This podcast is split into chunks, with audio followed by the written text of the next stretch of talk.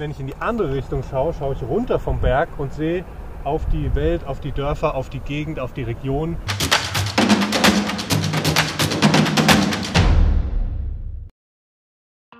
Hallo und herzlich willkommen zu Mission Hoch 3. Heute nicht aus dem Studio, sondern aus einem Naturstudio, das Gott für uns gebaut hat. Wir sind echt begeistert und gerade unterwegs in Zentralasien. Es sind viele Berge hier. Und bevor wir irgendwas anderes machen und ich euch was anderes erzähle, möchte ich euch bitten, für Zentralasien zu beten, weil das eine Region ist, die uns sehr auf dem Herzen liegt. Und wir sind hier und sind gespannt zu sehen, was Gott hier tut und was er für Leute hier im Einsatz hat. Diese Berge, die erinnern mich an drei Perspektiven, die ich heute mit euch teilen möchte auf Berge. Das eine ist, wenn du so halb auf den Berg hochsteigst, plötzlich ist ein Riesenfelsen oder ein Brocken vor dir, ein Berg vor dir. Vielleicht hast du sowas in deinem Leben gerade jetzt. Vielleicht irgendwas, was dir schwerfällt, eine Sorge, vielleicht auch Sünde.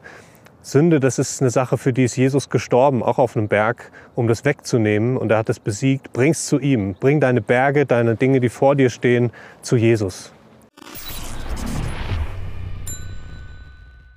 Und dann, wenn ich zur Hälfte auf so einen Berg gestiegen bin, wie wir heute hier morgens, dann kann ich nach oben schauen. Und es geht fast nicht anders. Wenn ich Richtung Berge gucke, muss der Blick irgendwie nach oben gehen.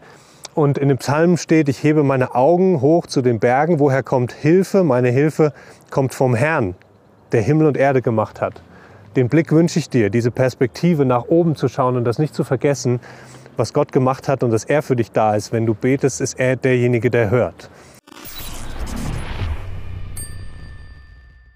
Gebet ist das Stichwort für den letzten, die letzte Perspektive.